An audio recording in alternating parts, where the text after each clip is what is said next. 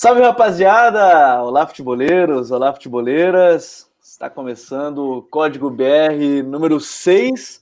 Chegamos para mais um hoje aqui junto com a Coach ID, né, que é o software para treinadores, clubes de excelência. Futuri representa a Coach ID aqui no Brasil.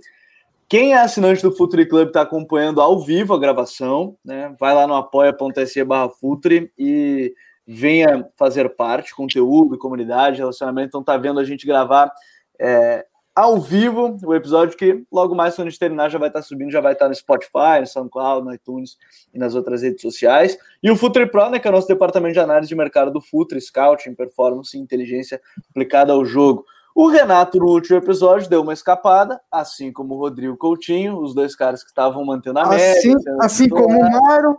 O Myron, é verdade. Assim como o Vinícius. E aí, Renatão? Teve, teve episódio no último, cara? Todo mundo foi embora do nada, meu. Não, mas é sério, eu tava, num, tava um pouco largado aqui. Ia só encher linguiça, eu não tinha assistido as coisas, mas estamos de volta aqui. Estamos de volta. Hoje teve um jogo muito bom, né? Acho que até para padrão brasileiro, acho que a gente se saiu bem até, né? Ah, é verdade. A gente vai falar sobre isso. A gente vai falar hoje sobre os principais candidatos, ao que parece. Né? A gente está chegando, no, a gente tá chegando no final já do primeiro turno, é, 18 rodada já finalizada. Hoje teve Flamengo Internacional, que serão temas de debate hoje. Rodrigo Coutinho, a gente teve que poupar, né? O cara que mais ama o futebol brasileiro, a gente teve que dar uma segurada, poupar jogador, né? Como acontece no futebol brasileiro, e a gente trouxe ele de novo. Fala, Coutinho. Fala, Gabriel, Renato, Vini, prazer estar com vocês. É, cara, deu, deu uma chinelada semana passada, mas foi por uma boa causa, um aniversário de família e tudo mais, então não ia dar para chegar a tempo, né? E hoje estamos aí, estamos aí. Eu e meu ar-condicionado aqui, tratando esse calor do Rio de Janeiro, né? Mas vamos lá falar dessa, dessas pautas de hoje aí. Acho que esse campeonato aí já tá, já, já, a gente já pode ter uma, uma noção exata do que vai acontecer na ponta de cima da tabela, né? Pelo menos para mim já está bem claro o que vai acontecer. É, e a gente vai falar sobre isso. É, como a gente é muito democrático aqui, a gente é muito a favor da democracia. No último episódio ele foi xingado, falaram mal dele, disseram que era chinelinho e, e tudo mais. Por isso que a gente chamou por direito de resposta, não é nem porque, porque veio falar de futebol, é um direito de resposta. Vinícius Fernandes estreando já, primeira participação aqui no Código BR. E aí, Vini, Fala, mestre. Exatamente isso, cara. Eu não vim para analisar futebol. Eu vim para, uh, ah, durante 50 minutos, responder a todas as ofensas de Myron Rodrigues e João Marcos. Eu tô aqui para isso. Podemos começar, inclusive. Cada nada. O Myron, veio no último? Ah, não. O Apareceu. Veio, só deu Miguel. xingar o Vini. Só, o, o, o, Renato, só deu Miguel, só falou obviedade. Ah, tá é, bom. É, isso que é brabo. Isso que é brabo. Mas a gente deu o direito de resposta para o Vini, ele está aqui hoje no Código BR número 6. Bom, o tema de hoje, é, a gente separou, a gente, como eu falei, a gente está chegando no final do primeiro turno do campeonato. É, a gente teve finalizado nesse domingo praticamente a 18 rodada, né? Tem dois jogos adiados. Enquanto a gente grava, São Paulo está jogando contra o Fortaleza pela Copa do Brasil, tanto quanto inusitado. Está 2 a 2 com o Fortaleza, por isso teve seu jogo adiado contra o Botafogo. E o Bahia teve seu jogo adiado contra a equipe do Fortaleza, obviamente, porque o Fortaleza está jogando também contra o São Paulo nesse momento. Mas a gente vai falar sobre a parte de cima da tabela. E, e a rodada teve hoje o duelo entre os dois líderes, né, Internacional e Flamengo, que terminou num belíssimo empate em 2 a 2 o Atlético Mineiro, que na rodada jogou ontem, no sábado, né? Às nove da noite contra o Sport, empatou em 0 a 0 E tem 32 pontos. Estes são os principais, talvez, candidatos desse campeonato brasileiro. Vou começar com o Renato, porque a gente. É, sempre que começa o campeonato, Renato a gente fala: ó, oh, esse time pode brigar, esse time não. É, 18 rodadas acho que já é um recorte bom para a gente dizer assim: ó, esse talvez seja o trio que vai brigar lá na parte de cima da tabela, Renatão. Cara, eu, eu acho que tá, tá muito bem, tá muito claro, não somente pela qualidade desses times, se a gente for olhar até para o Flamengo, eu acho que muito da qualidade também sustentando essa, é, essa chegada muito forte para brigar pela ponta, mas também com um trabalho já encorpando, né? A gente vai falar do Dome aqui, é, uma galera que insiste na fritada no homem, mas a gente vê sim o Flamengo é, crescendo, vindo, vindo numa, numa crescente, é, hoje fez um segundo tempo muito bom em cima, em cima do Internacional, que fez um bom primeiro tempo. A gente vai falar mais especificamente do jogo. E assim, e aí o Atlético Mineiro, que muito se esperava, né? Com o Santos, que eu via é, o jogo do São Paulo, como ele conseguiu implementar tão rápido é, as suas ideias, o seu modelo. Eu acreditava de, é, por mais que não brigasse por título, ia estar ali nas cabeças, ia estar ali tentando é, pelo menos vaga por Libertadores. E, e o Inter, que desde o começo do ano eu vejo como um dos trabalhos mais promissores aqui do Brasil. É, acho que falta ainda algumas coisas. Acho que o time fisicamente tem caído muito. Hoje, o segundo tempo da, da partida mostrou muito isso. Mas eu, eu acho que são esses três realmente que estão aí na, no, no páreo.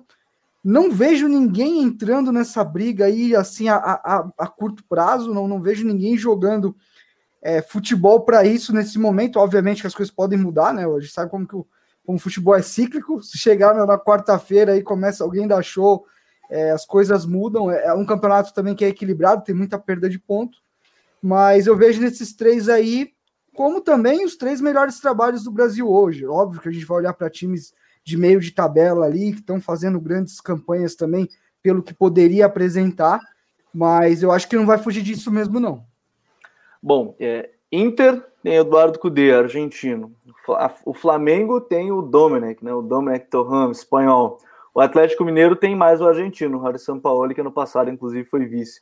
E sobre essa briga, é claro que. E aí o torcedor São Paulino pode nos questionar: bom, mas São Paulo tem 27 pontos e 15 jogos, tem três partidas, ainda tem nove a disputar. Bom, pode ser que, de fato, São Paulo possa entrar se ganhar esses três jogos atrasados. Mas eu quero tocar nesse primeiro ponto já, Vini. É, é coincidência que a gente tem três treinadores que não são brasileiros é, na liderança, ou é de fato talvez um, um, Eu não quero dizer que é um nível superior, porque a gente tem visto aí trabalho de Rogério, trabalho aí, outros trabalhos, o Guto, enfim, outros treinadores bem no futebol brasileiro. O Odair está muito bem nesse campeonato brasileiro, mas a gente tem visto, é, curiosamente, lhe parece coincidência ter três treinadores é, estrangeiros na liderança do brasileiro, Vini? Não, eu não acho que é coincidência. Há alguns anos já o Brasil vem olhando com mais carinho né, para treinadores estrangeiros, mas me parece que há pouco tempo o Brasil vem apostando em, em uh, treinadores uh, estrangeiros já consagrados. Porque durante muitos anos era muito comum no Brasil uh, virem treinadores estrangeiros, mas treinadores estrangeiros de segunda linha, né? Caras que uh, não eram afirmações nem mesmo no, nos seus cenários, como uh, Corinthians trazendo o, o Passarella, uh, o próprio Inter trazendo o Jorge Fossati, que eram treinadores que não eram afirmados nem em cenário sul-americano. E aí, que ó... tempos vivemos, hein, meu? É, exatamente. Fossati, Passarela. Não, e... O Atlético Paranaense teve um também, Miguel Angel, não teve também? Um... Ah, teve o Natal também, né? O alemão. Sim. É, é, isso, tipo, uh, durante muito tempo, não sei como é que vocês sentem, mas eu, eu, eu sempre sentia como se os, times trouxessem treinadores estrangeiros, por eles serem estrangeiros, não que não aconteça ainda, né? Recentemente a gente tem visto isso no Brasil, mas às vezes pelos que os caras representavam. O Passarella, um exemplo no Corinthians, o, o Mataus também no, no, no, no Atlético Paranaense, e, e, eram caras que não tinham uma carreira sólida. E a gente vê o, o, o Jorge Jesus, o Flamengo trazendo o Jorge Jesus. Jorge Jesus é um treinador que, muito mais do que um estrangeiro, é um treinador de ponta, é um treinador de qualidade que estava dando sopa no mercado. O Inter foi a, até Buenos Aires tirar o, o, do Racing, o cara que talvez fosse o segundo melhor treinador argentino, só atrás do, do, uh, do Marcelo Gajardo. E o, o, Flamengo tira um cara dos Estados Unidos que há, há quatro anos, três anos, era auxiliar do Guardiola. O Jorge Sampaoli é um cara que é campeão da Copa América e já treinou a Copa do Mundo com a seleção chilena. Então a gente está falando de grandes profissionais que, independente de onde eles vêm, eles são muito bons. E aí tem o fator de que não existe a barreira da língua, né? Uh, de que são caras que uh, uh, o, o, espanhol é facilmente entendido no Brasil. Esses caras falam, conseguem entender o português e conseguem falar o espanhol com, com mais despacio ou nem tanto. Às vezes o Sampaoli e o, e o Cudê, dependendo de como é que foi o pós-jogo, eles falam mais rápido ou não. Uh, mas o, o, fato é isso, que eles aportam todo o conhecimento que eles têm, a qualidade, a experiência e com a acessibilidade da língua. E eu, eu falo da língua porque tem treinadores de qualidade em vários lugares do mundo, uh, não só em, em Portugal e, e, e, na América do Sul, mas aí teria a barreira da língua, né? Então acho que eu, eu acho bacana como o Brasil está se abrindo para esses mercados e são caras que eu acho que eles chegam no Brasil uh, sem tanto algum, alguns temores que os treinadores brasileiros têm, com, até com, com, com, uh, com justificadamente, os treinadores brasileiros eles têm muito medo da demissão, né, aquele, que é aquele medo recorrente. Então eles conhecem a cultura do futebol brasileiro, e isso acaba condicionando a maneira com que eles trabalham. Então eu acho muito louco como treinadores uh, estrangeiros, às, às, vezes eles vêm sem esse, esse, tremor, esse temor pré-concebido Isso acho que faz com que os trabalhos deles às vezes sejam até mais experimentais, mais ousados. E aí, como resultado, a gente vê esses times jogando. Agora, é, Coutinho, a gente está falando de três times que, enquanto eu preparava o material desse podcast, me chamaram a atenção algumas coisas, mas eu quero começar por uma que me chamou muita atenção. Atlético Mineiro, Flamengo e Inter são os times que mais roubam bolas no campo rival. Né? No campo, o Atlético 13 em média por jogo, o Flamengo 12 em média por jogo, o Inter 11 em média por jogo. É, essa dá para dizer que essa pressão, essa intensidade, para a gente começar a falar desses três times de maneira específica, são os grandes pontos desses três treinadores, pressão no adversário, marcar lá em cima, que às vezes é algo que a gente não vê tanto por aqui, talvez por calendário, talvez por característica, mas é algo que às vezes a gente não vê tanto por aqui, o Coutinho? Olha, Gabriel, eu acho que se a gente falar do Inter e do Atlético Mineiro, sim. No Flamengo eu ainda não consigo ver isso tão bem desenvolvido, por mais que a gente tenha esse número, uhum. né, até na frente do, do Galo, né? Mas eu acho que o Inter, principalmente, se eu fosse, você me perguntasse qual é a principal característica de trabalho desse time do Internacional, qual é a marca desse time, eu diria que com certeza é a força para pressionar a saída de bola adversária e a, e, e a pressão pós-perda, né? Um time que pressiona muito rápido depois que perde a bola. E o, a gente ouve agora que não tem torcida no estádio, né? O Kudê cobrando isso a todo momento, né? Pode estar ali com 45 do segundo tempo. Ele tá cobrando os caras para assim que perder a bola, começar a morder o, o, o campo gol, de ataque. Coutinho, o, o, o gol do Galhardo hoje é, você escuta nitidamente, ele, vamos, vamos, vamos, vamos, vamos. Ele, ele fica na orelha dos caras mesmo, e ele joga junto, né? Você viu que depois deu até uma loucura lá com, com o Domi também, depois eles se abraçaram. É. Não, cara, você vê, o que é legal nesse lance é o seguinte: quem começa dando o combate ali no Isla, o Isla toca a bola para trás, é o Patrick, né? E antes, antes do, do, do, do Isla tocar para trás e o Gustavo Henrique errar o passe, ele já está pedindo para o Abel Hernandes pressionar o Gustavo Henrique. Então, é, ele já está antecipando o que o jogador do Flamengo vai fazer. Ou seja, é, e até mesmo esse sistema tático dele, esse esquema tático dele, né? Do 4-1-3-2, ele é muito voltado para isso, né? Para num primeiro momento induzir o adversário a bater a bola no lateral, e aí o meia ali pelo lado ele sai para fazer essa pressão no lateral e os demais jogadores vão fechando as opções de passe. Então acho que o Inter sim, ele é muito em cima disso, além né, dessa pressão em fase defensiva, mas uma pressão alta né, na série de bola adversária e na transição defensiva também. Assim que perde a bola, já começa a pressionar rápido. O Flamengo, ainda vejo uma certa dificuldade nisso. Creio que o Flamengo ele tem muito é, é, esse tipo de bola roubada no campo de ataque por uma imposição mesmo técnica, né? principalmente nos jogos do Maracanã. É um time que, é, é, quando joga dentro do seu estádio, faz isso melhor até do que faz fora de casa. Mas acho que tem muito a evoluir ainda nesse ponto de marcação no campo adversário. E o Atlético, cara, é aquilo que a gente falou aqui algumas semanas atrás dos times do São Paulo, né? Tem isso enraizado.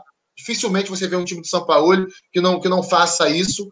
E é, no jogo de sábado, mais uma vez, contra o esporte, dava até pena às vezes o esporte, perdia a bola, não conseguia encaixar um contra-ataque, porque os caras já sufocavam, já retomavam, ou forçavam a ligação direta, né, e aí dominavam e, e iniciavam de novo o ataque. Eu até acho que no confronto direto entre Flamengo, Atlético e Inter, isso pode ser decisivo, como foi no primeiro tempo hoje.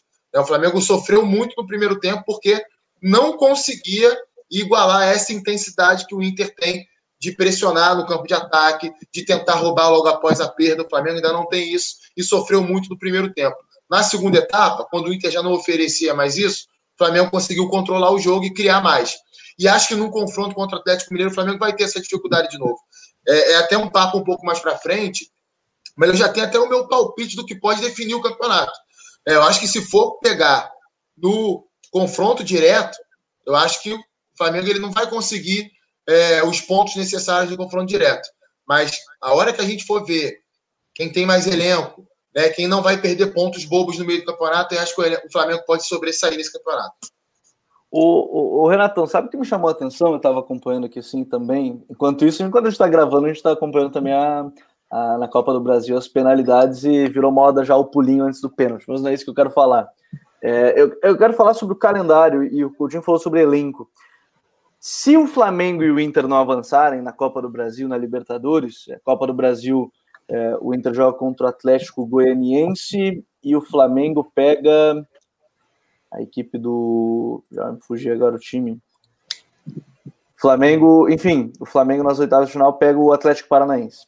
Se eles, se eles passarem, e se eles passarem, por exemplo, em Libertadores e tem confrontos difíceis, né? O Flamengo tem contra o Racing, o Inter contra o Boca, o, o Atlético vai ter 90 dias jogando 14 jogos. E aí vai ter jogo só domingo, domingo. A partir de agora, o Galo só tem jogo domingo, domingo. Ou seja, tem sempre semanas cheias. Você acha que isso pode ser um diferencial? Porque agora, quando o campeonato foi quarta e domingo, o Galo ele deu uma queda legal, assim, não foi a mesma coisa que a gente viu antes. Agora vai voltar a ter domingo, domingo até janeiro. Né? Isso pode ser um diferencial para você nesse campeonato, Renatão?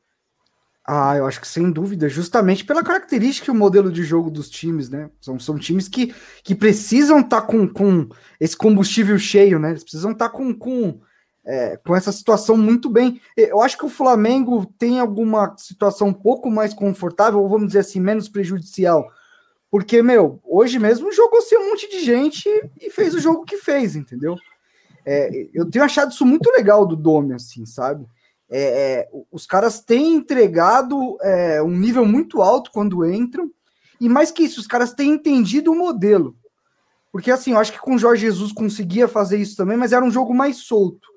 Então, eu acho que os caras, no nível de confiança que estavam também, é, todo o nível de jogo que o Flamengo atingiu com, com o Jorge Jesus, é, mostrou um pouco disso. Mas com o Dom, eu tô achando que ele faz, às vezes, trocas mais bruscas e mesmo assim o time consegue demonstrar é, um bom entendimento do que ele quer. Vídeo como funciona. Do, dos Covid, né? Que foram mais de sim, 15 sim, atletas. A, né? gente, a gente viu vários garotos, e assim, é, o que a gente brinca, né? Às vezes nessas confusões você tira, tira coisas boas.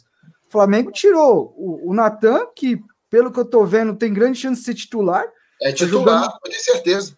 Tá jogando muito bem, ó. Personalidade, tá peitando os outros, tá nem aí, sabe? O moleque não tá sentindo, tá jogando muito bem. Então, então eu vejo o Flamengo com uma capacidade maior de rodar. E eu acho que o Domi vai fazer isso. É, isso está muito claro para mim. Ele vai rodar mesmo. É, eu acho que o Flamengo, com o elenco que ele tem, ele não tem. É, não, não pode permitir que o Flamengo tenha que priorizar alguma coisa ou outra. Acho que o Flamengo, com o elenco que tem, ele tem que brigar em tudo, tem que se concentrar em tudo. Obviamente que não é todo ano que vai ganhar tudo, não é todo ano que tudo dá certo. Mas acho que desses dois times, acho que o Flamengo tem essa capacidade. O Atlético tem. É, foi o que o Coutinho falou. O Atlético, a partir do momento que teve quarto e domingo, o, o time está oscilando já, intensidade. E principalmente no lado do Galo, eu acho que também concluir melhor as oportunidades que tem. Acho que na hora que o time conseguir encaixar bem essas finalizações, conseguir é, concluir bem, acabar bem as jogadas, também vai ter um crescimento maior. Acho que o Atlético tem produzido até mais do que tentado em gol.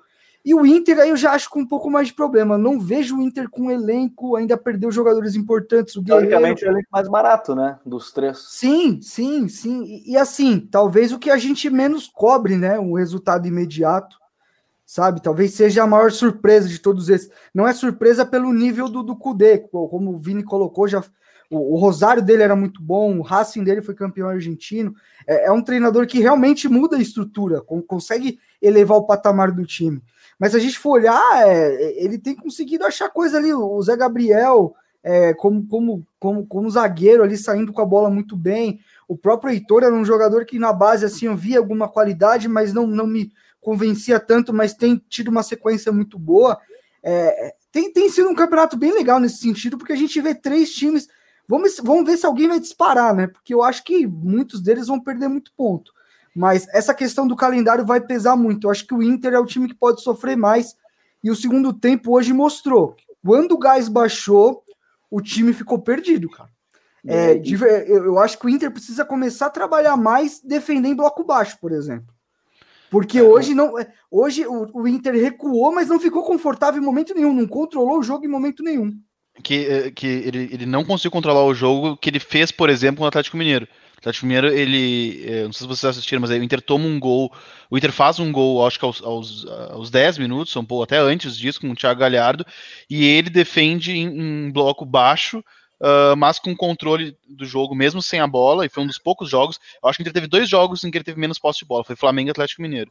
Uh, e, e, aí o Kudê ele, ele, faz algo que ele até fez hoje, que ele costuma fazer quando o Inter está ganhando, uh, que é colocar o Musto uh, e deixar o, o, Lindoso e o Musto. Hoje ele colocou o Dourado antes, uh, mas ele costumava botar o Musto. Dele, ele coloca o Musto como um meio-campista na linha de, de, de três meio-campistas. Vira quase ju, ju, quatro já, né? Uh, é, não, e, e justamente para o Musto manter a zona de pressão para que o Inter, que o Inter mantenha o, o, a, a, pressão na bola, mesmo em bloco baixo.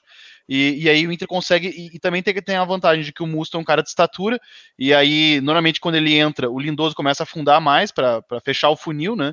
E, e, aí o Inter ganha realmente uma, uma proteção. O Atlético Mineiro, isso ficou, ficou bem claro, mas aí também ele acabou uh, sendo beneficiado por algo que a gente pode comentar sobre o Atlético Mineiro nesse podcast ainda, que é a incapacidade do Atlético Mineiro de furar retrancas, né? E ficou bem claro contra, contra o esporte e a, a pouca aptidão ofensiva de alguns jogadores do Atlético Mineiro. O Inter se beneficiou bastante disso, da pouca estatura natural do, do, do time de São Paulo também. Uh, mas uh, hoje o Inter teve mais problemas, e, e para mim a, a, a, grande questão do elenco ficou uh, quando o Cudê não tinha no, no Abel Hernandes, no Galhardo, o mesmo fôlego para manter a pressão, uh, mesmo que mais baixa, e aí ele olha para o banco de reservas e ele tem o Potker, o Leandro Fernandes, que até agora não conseguiu jogar bem no Inter, o D'Alessandro, tem 39 anos e fazer 40. Então é. Uh, ele, ele não consegue nem uh, reprisar uh, próximo daquilo que os caras fazem. Ele teria o Yuri Alberto, que fatalmente entraria. Se o Yuri Alberto não tivesse cedido à seleção sub-20 para fazer uns amistosos bizarros, assim, acho. Eu até fiquei muito surpreso do Inter não ter batido o pé para tentar a desconvocação do Yuri Alberto. Uh, porque não é nenhum torneio, é, são uma, é uma rodada de amistosos. Entre eles tem até um amistoso acho, contra o Corinthians, inclusive. Uh, entre eles também. É, e, e, e, fatalmente o Yuri Alberto ia entrar. O Yuri Alberto ele tem entrado muito bem, porque ele entra na vaga do Abel Hernandes normalmente, às vezes é do Galhardo, e ele é um cara que ele faz uma boa pressão nos zagueiros. Então, de alguma maneira, ele, ele mantém o Inter pressionando a, a, a, saída de bola e também oferecendo profundidade. Porque quando o Inter colocou o D'Alessandro, uh, aconteceu aquilo que todo mundo sabia que ia acontecer. O Inter vai uh, recusar a profundidade e vai tentar controlar o jogo. E aí o Inter conseguiu manter esse controle de jogo, mas realmente uh, sem causar uh, uh, nenhum tipo de risco e nenhuma preocupação ali na defensiva do Flamengo Sim, a partir do momento é, que o Alessandro entrou, né? E, e, era jogo pro Flamengo ganhar, cara. Pelo, pelo volume que teve. Se, se, o jogo acaba 2x1 um pro Inter, por exemplo, ia ser muito injusto. O Flamengo, o, o, Pedro fez um baita jogo de novo, né? Até tava, até, até tava brincando no Twitter, que, tipo, quando tiver todo mundo, como é que tira o Pedro do time? E hoje não tem, que, não tem que tirar mesmo. É, é, é, ele, ele tem cada vez mais oferecido muito na construção, fazendo uma, escorando umas bolas, e, e ele é um cara que ele entende muito bem aonde colocar. É, é um centroavante, vamos dizer assim, que ele sabe colocar a bola no espaço certo, não é, não é aquele cara que só briga, que só tromba, muito não. recurso, né, cara? Ele tem muito recurso para girar, ele gira muito rápido, então é muito difícil. Porque o que atrapalhou, na verdade, o Pedro fora foi a lesão, né? Sim. A lesão no ligamento sim, que ele teve na Sim, porque, porque dá para sentir ele mais solto, né, cara? É. é na, na, hora da lesão ali, eu até fiquei assim, pô, será que, que a gente se enganou com o Pedro? Tá pesado, porque não tá natural. Pesado, não tá natural, você tá vendo que sabe, tem alguma coisa pegando, a gente assiste jogo e, e sabe quando tá alguma coisa enroscada, mas, cara, tem sido, para mim, o grande jogador desse Flamengo junto do Everton Ribeiro, que eu acho que eu nunca vi o Everton Ribeiro jogar mal no Flamengo, para falar a verdade. É muito nem, bom, né? Nem, nem, na época ruim. Alguém ainda vai dizer, se viu jogar mal, tava analisando errado. É, não, errado, e, não e essa situação do Pedro aí, cara, ela, se a gente for pensar num futuro próximo, talvez o Domenech ele tenha um certo problema ali para escalar o time do Flamengo, né? Porque o, ele tem escalado na maioria das vezes um time no 4-2-3-1, hoje mais uma vez o Vitinho ali por trás do Pedro. Na escalação ideal, do, na, na cabeça do Domi, o Arrascaeta é esse cara por trás do centroavante. Então muita gente está tá dizendo assim: ah, quando o Gabigol voltar, o fato do Vitinho estar tá jogando ali por dentro já é um indício que ele vai usar o Gabigol por trás do Pedro. E não é exatamente assim é porque até mesmo quando o Flamengo não tinha jogadores de lado de campo, por exemplo, quando foi jogar contra o Barcelona de Guayaquil lá no Equador, ele improvisou o Gerson pela esquerda, como fez hoje de novo, e colocou o Arrascaeta por dentro. Ele gosta do Arrascaeta ali por dentro. Né? Então, assim, eu tenho convicção de que se todo mundo tiver 100%, o Gabigol vai sentar um pouquinho no banco. Ele vai esperar um pouquinho a vez dele. Que o Pedro não sai do time, o Arrascaeta não sai da faixa central do campo, O Bruno Henrique voltou a jogar bem pelo lado esquerdo, né? E ali é o setor dele, ele não vai sair dali. Né? O Bruno Henrique até tem um entendimento maior do, desse ataque posicional, porque chegou a jogar um pouco assim no Santos com o Dorival Júnior, então ele conseguiu entender bem isso. E o Pedro, mais ainda lá como nove. Né? O cara é, é o cara. É, um jogo que para mim ficou muito nítido. Isso foi o Flamengo Fortaleza no Maracanã, quando o Domi saca o Pedro no intervalo para botar o Gabigol. E o Flamengo produziu muitas chances de gol no primeiro tempo. E na segunda etapa perdeu completamente a profundidade. É, e aí só foi retomar isso no final do jogo, quando ele colocou o Lincoln ao lado do Gabigol na frente. O Flamengo fez o gol nos acréscimos. Então, assim, Porque, é, tá muito nítido isso para mim. Muito nítido. Porque eu acho que o Gabigol, ele, ele ficava muito confortável no jogo do Jorge Jesus, porque era um jogo mais de recuperar e, e dentro, recupera e dentro. E ele sempre atacando espaços, diagonalzinho e tal. Agora não, agora eu vejo um jogo um pouco mais construído, com um pouco mais de paciência. Então, às vezes, você precisa colocar a bola ali no, no terço final, que alguém segure, que alguém faça uma ultrapassagem. É, e aqui, eu acho que é legal a gente colocar, não é certo ou errado, gosto mais desse ou daquele. São, são só maneiras diferentes de fazer mesmo. E assim, me parece que a, o, o Pedro, o, o Pedro, no geral, é, eu sei que pode parecer meio louco, porque a gente está falando do cara que é ídolo do Flamengo, que é o Gabriel. Mas o Pedro, no geral, é um jogador muito mais completo. Eu também acho. O Pedro, o Pedro entrega na posição muito mais coisas que o Gabriel. O Pedro é capaz de fazer as diagonais do Gabriel sem tanta explosão, é, sem tanta leitura como o Gabriel tem, que ele é especialista nisso. Mas o resto, pelo alto, o Pedro é melhor, de costas, o Pedro é melhor. É, finalizando. Controle, finalizando, é, o controle, o primeiro toque. Que eu acho que o, o Gabriel é um cara que ele precisa da bola ali no ponto futuro, no espaço, mas ele é um cara que, para construir assim, eu, não vejo tanto, tanta manha nele, não. Acho que a bola escapa às vezes. Né? Ele para jogar funciona no... muito mais a partir de muita liberdade, né? Ele precisa Sim, de muita é, liberdade. E, inclusive, tem que ter espaço nas costas da defesa para ele atacar, senão também Provavelmente foi o problema dele na Europa, inclusive, né? É, é, para ele se encaixar nos lugares onde ele esteve e não conseguiu jogar. Justamente porque talvez ele precise, ele precise dessa liberdade, né? Que talvez Isso. ele não tenha sido oferecida a ele. E, e já o Pedro não, né? O, o, o Pedro é um cara que é um jogador que ele associa muito bem. É muito confortável jogar atrás do Pedro, né? É, sim. Não, sim, porque... e tem um, tem um ponto, Vini, também, assim, essa questão do, do Gabigol. É, o que justifica essa liberdade é o cara ser acima da média dentro do universo que ele está jogando. Né? O Gabigol, no universo da América Latina, ele é um atacante acima da média.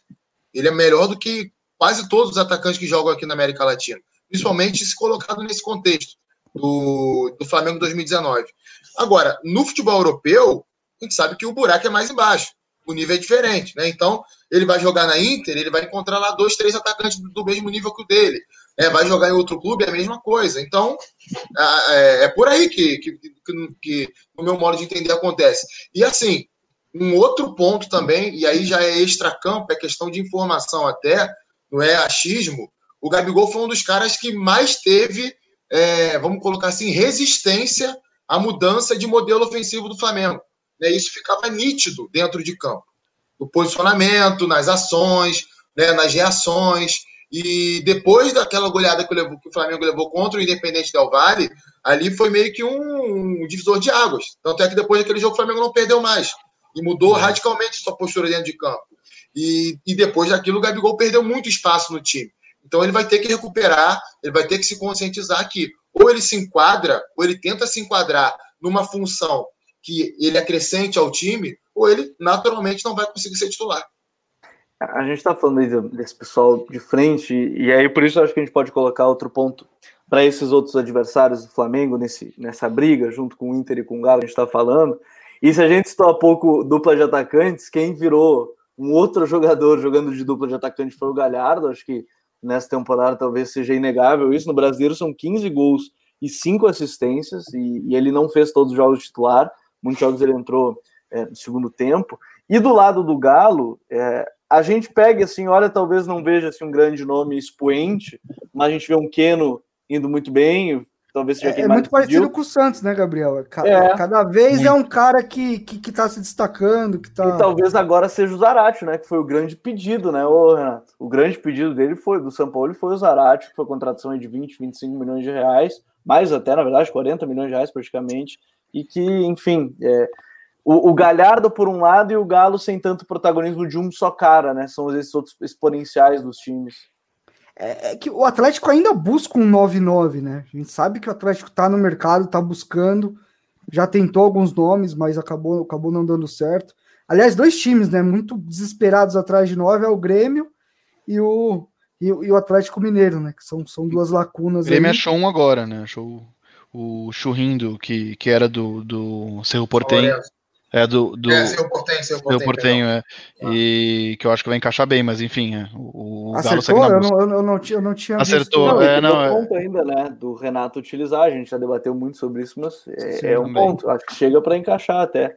Mas é, demorou. Também. Até achar Sim. esse 9 foi. A gente está em outubro, né?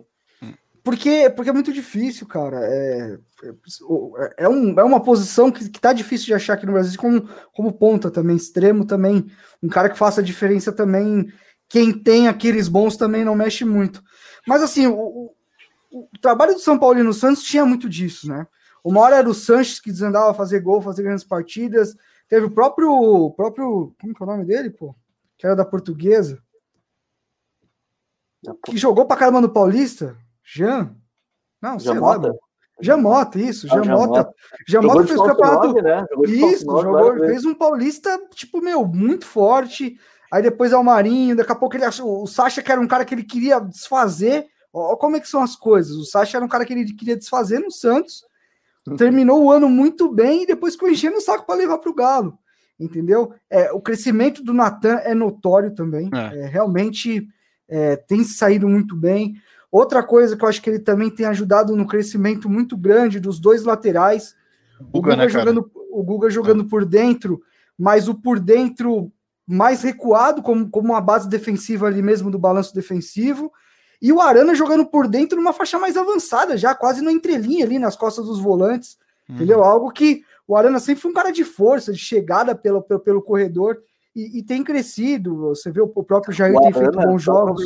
O Arana Sim. deu 126 toques na bola contra o esporte. Se a gente parar é, pensar, o Arana nunca isso, isso. isso. Isso que contra o esporte, o Arana, diferente dos outros jogos que ele tá aparecendo mais por dentro, ele ficou, pelo menos no primeiro tempo inteiro, ele ficou bem, uh, bem aberto. Sim. E ficou ele e o Keno bem abertos, e ainda assim ele foi extremamente participativo. Se eu não me engano, eu estava dando uma olhada no jogo ontem, foram o Arana, o Guga, que o, que o Renato citou aí na base, e o terceiro, se eu não me engano, foi o Natan ou foi o Jair, foi um dos dois. Mas enfim, é, mostra que o jogo pelo lado dele é muito forte também, né?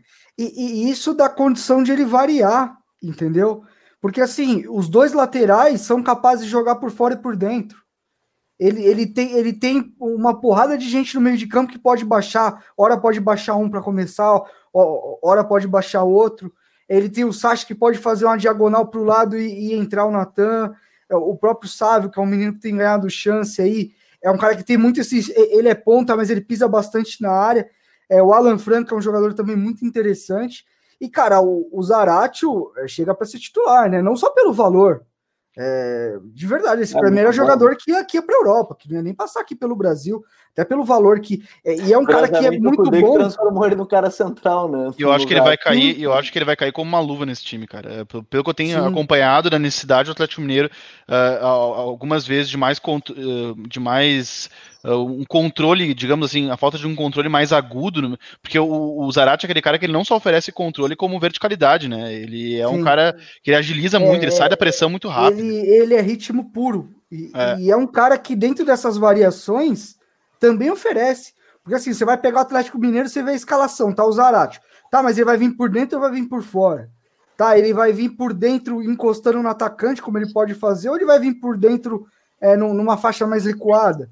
Ele vai vir por fora é, como o ala, que já jogou muitas vezes, que ele pode ser um, um, um médio pela direita mesmo, não sendo extremamente um ponta.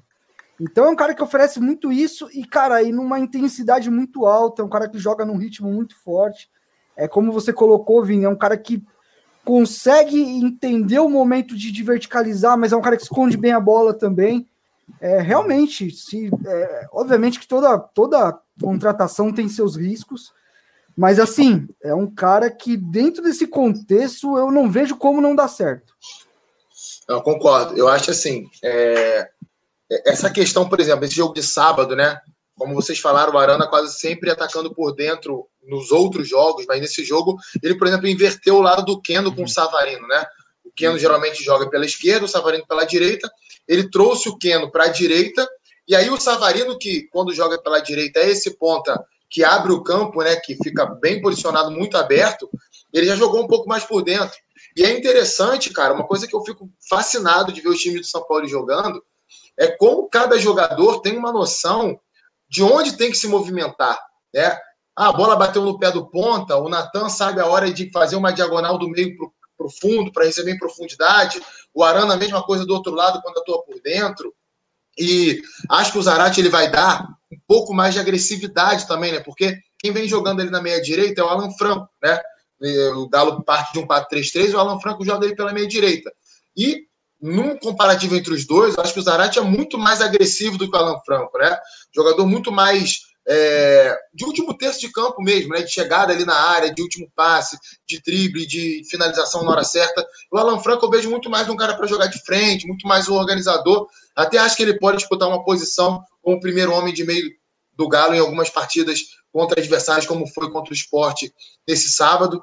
Mas acho que o Zarate ele vai sim ganhar, ganhar espaço nesse time é, e, e, vejo um ponto no Atlético também, não só desse jogo, mas de algumas partidas recentes. É, acho que pesa um pouco o tempo sem ganhar o Campeonato Brasileiro, pesa um pouco o alto investimento feito no elenco, porque é, é uma realidade de clube hoje, onde não se sabe exatamente como o Atlético está conseguindo investir tanto dinheiro assim no futebol. Né? Tem lá os mecenas que ajudam a diretoria do clube, mas a gente sabe o quanto isso é questionado ali nos bastidores e tá vendo o Flamengo crescer, tá vendo o Inter voltar a crescer no campeonato com o trabalho que está se consolidando do, do, do, Eduardo Cudê. Então, o que a gente percebeu, principalmente nesse jogo aí contra o, contra, contra o esporte, era que a, a partir do momento que o time ia criando chances e a bola não ia entrando, você percebia os jogadores um pouco mais afobados, um pouco mais desesperados, né, já forçando o cruzamento para a área, coisa que os times do São Paulo não costumam fazer, forçando o passe em profundidade, forçando bola longa. Então, vamos ver como é que o time vai se comportar nas próximas rodadas. Não deixou de criar. O time continua criando. Poderia ter vencido o jogo por 2, 3 a 0 nesse sábado, se não fosse ali o Lampoli, goleiro do esporte. E acho que o Adrielson fez um bom jogo na defesa também. Mas vejo esse ponto. É um time que se, se desestabiliza um pouquinho quando percebe que as chances criadas não são empurradas para dentro.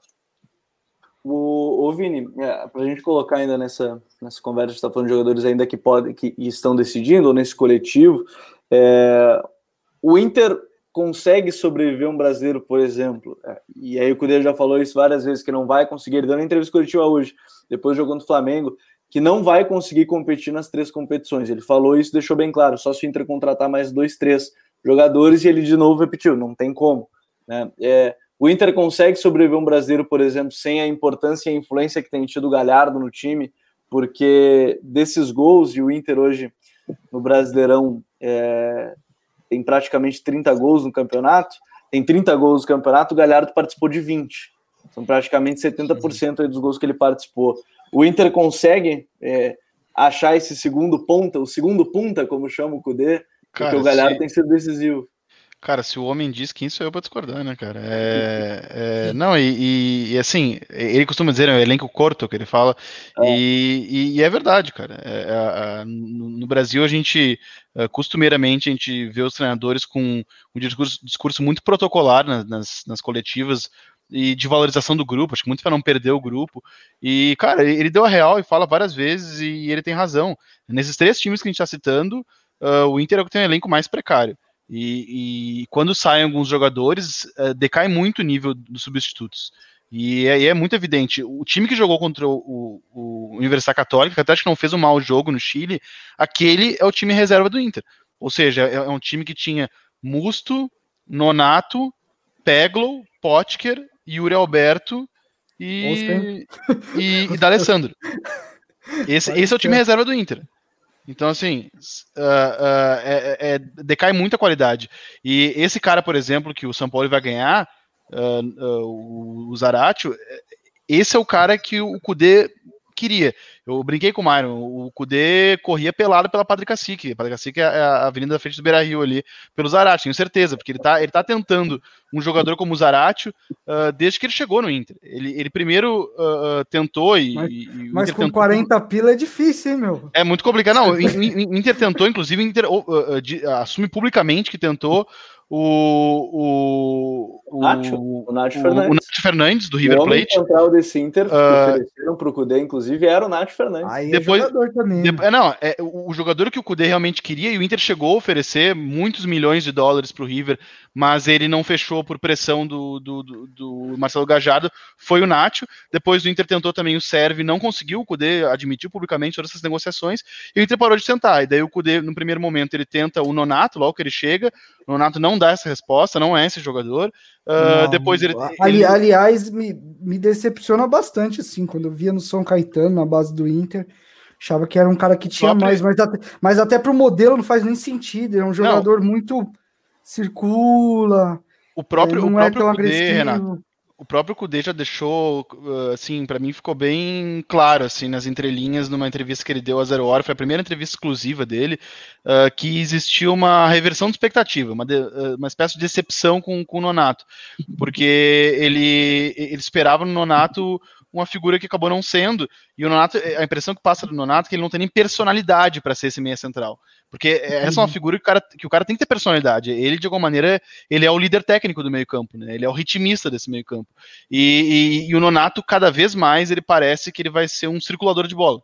Uh, talvez até um bom circulador de bola, mas um circulador de bola, que é um cara que toca, aparece, ajuda na progressão do time, mas nada mais do que isso. E aí ele, ele tentou Bosquilha por dentro, até deu uma resposta razoável, e aí o cara que ele deu a melhor resposta até agora foi o Edenilson, naquela faixa central.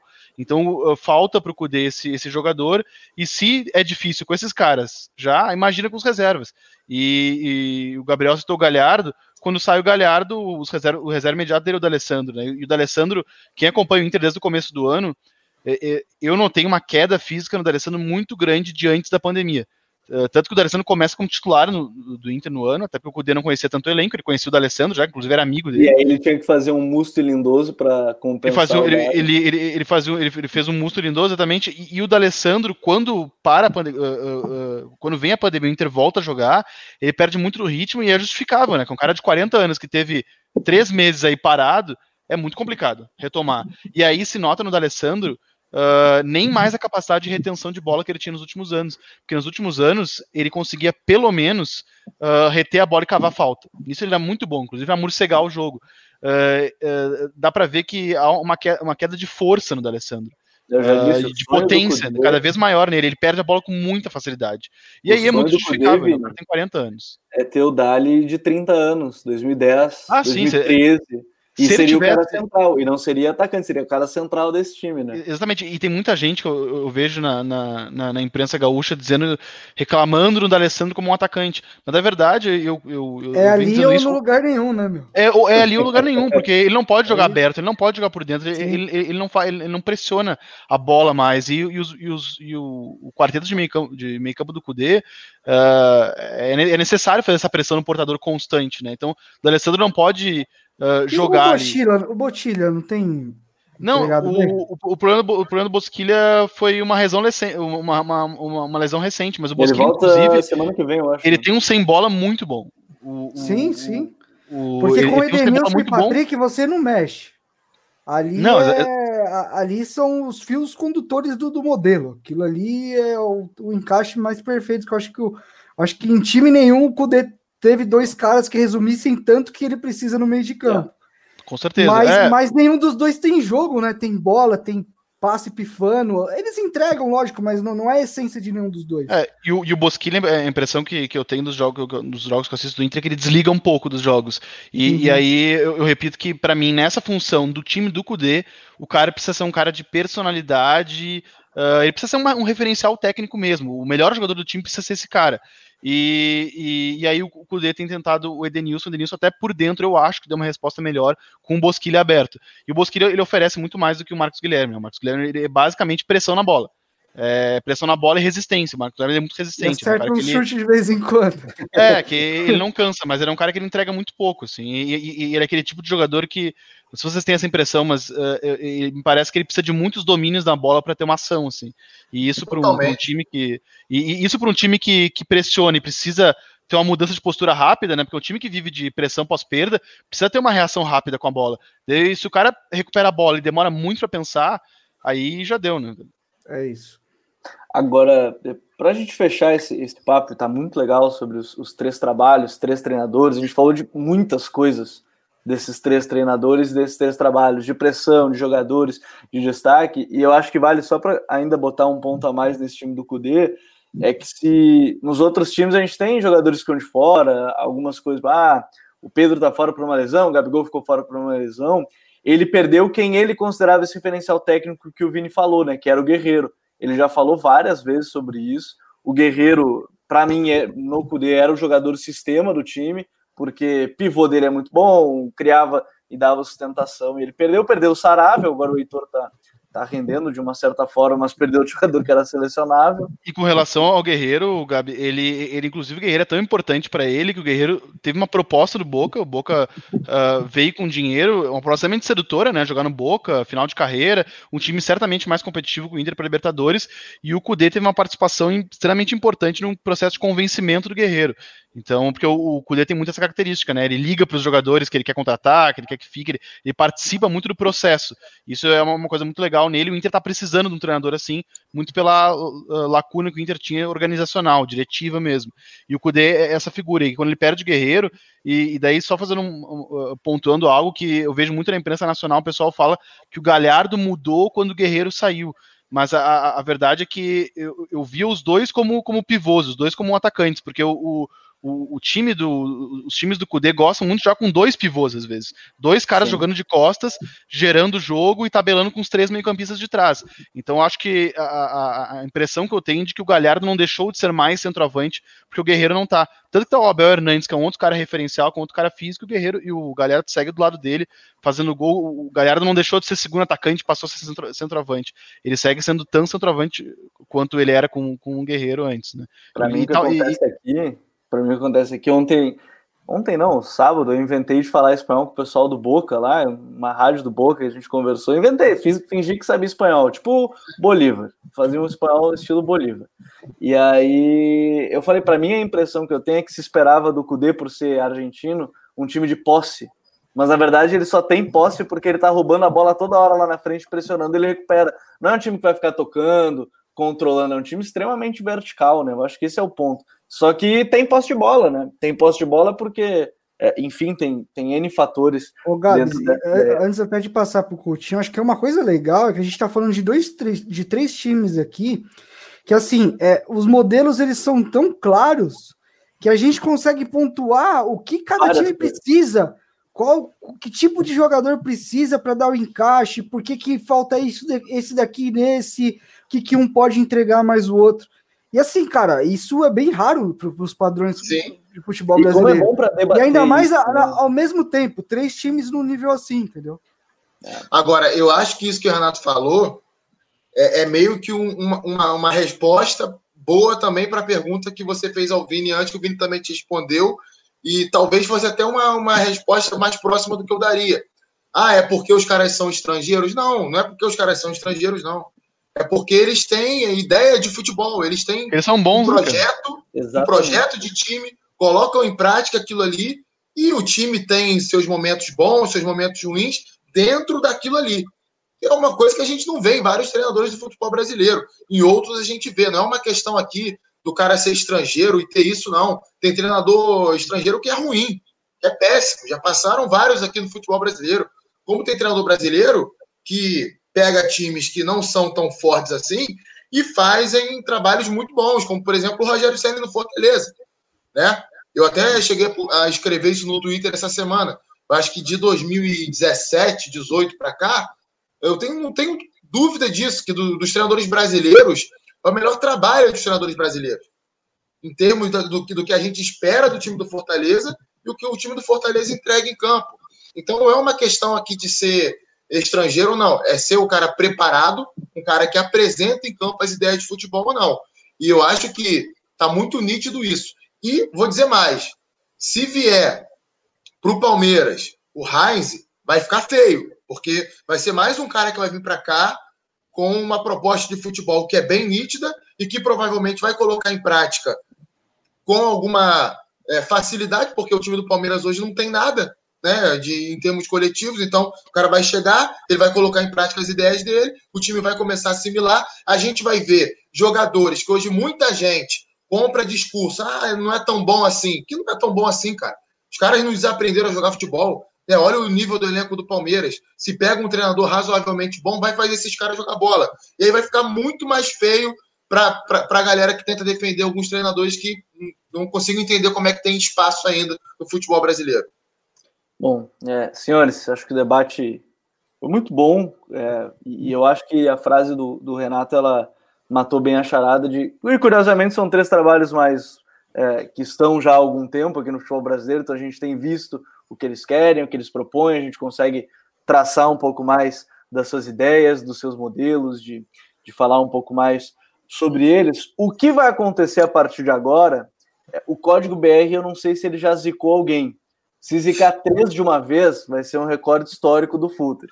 Não sei se vai ser o caso. A gente pode ver, ver agora. Quando a gente termina essa gravação, Campeonato Brasileiro, como eu falei, 18 rodada, o Inter 35 pontos, Flamengo 35, o Galo 32 com um jogo a menos, então se vencer esse jogo a menos, é, assume a liderança até pelo número de vitórias. Tem um Fluminense que a gente pode falar, a gente já falou sobre o Daír em episódios ah, anteriores. Gabriel, rapidinho, ah. só para não, não passar batido, você falou do Fluminense, mais uma vez eu vou ser obrigado a lembrar aqui que algumas semanas atrás eu falei aqui que o Fluminense disputaria uma vaga no G6 do Campeonato Brasileiro e alguns amigos torceram o nariz para mim, né, e tudo mais. E hoje o Fluminense é o quarto colocado. Sem querer zicar, né, mas dizendo mas já que... zicando? É, mas já zicando, estamos aí, né? Até o final do campeonato a gente vai conversar sobre isso de novo. Essa ah, é a hora do analista, essa é a hora que o analista bate no peito, dizendo, é... eu falei, eu falei. As ruas lembram quem falava mal do Patrick no time do Inter, isso aí as ruas Opa. lembram. Elas Opa. O, o, Renato acabou de falar de que o, que o, que o Patrick e o Edenilson são fiadores do, do Inter. Tem uma galera no Rio Grande do Sul que não gosta. Agora não sei, que, não, não sei quem gostam, então. Né? Agora já tiveram que, que torcer o, bra é, o braço a torcer já para o Patrick. Renatão, bom te ter aí em mais um papo. Foi muito legal o programa de hoje. Até a próxima. É nóis. Vamos aí, final de semana que vem a gente tá junto de novo. Um abraço aí para vocês. É bom restinho de domingo. Amanhã o pau come de novo. Valeu, boa semana para todo mundo. Valeu, Vinão. É, Valeu, Carol. Não deu tempo de falar mal do Mário do João, porque foi muito bom o papo. A né? gente trabalha, a gente não é... fica falando mal do trampo alheio. É, Exatamente. Exatamente, só a característica dele, só. Falou, gente, valeu. E chamem ele na próxima para debater comigo aqui, ó. Ah, a gente vai achar um ping. Vai ter o código BR Batalhas Pessoais. Isso. Coutinho, depois de ter se recuperado já, pronto para uma sequência de jogos já. Vambora, vambora. Que é 100% preparo físico, não tem essa não. Pode chamar que todo domingo a gente está aí. Valeu, Gabriel, Vini, Renato. Um forte abraço para vocês aí. Boa semana para todo mundo. Um abraço para todo mundo. Uma boa semana para quem está ouvindo já nessa segunda-feira. Um grande abraço. E nós voltamos na semana que vem. Valeu, tchau!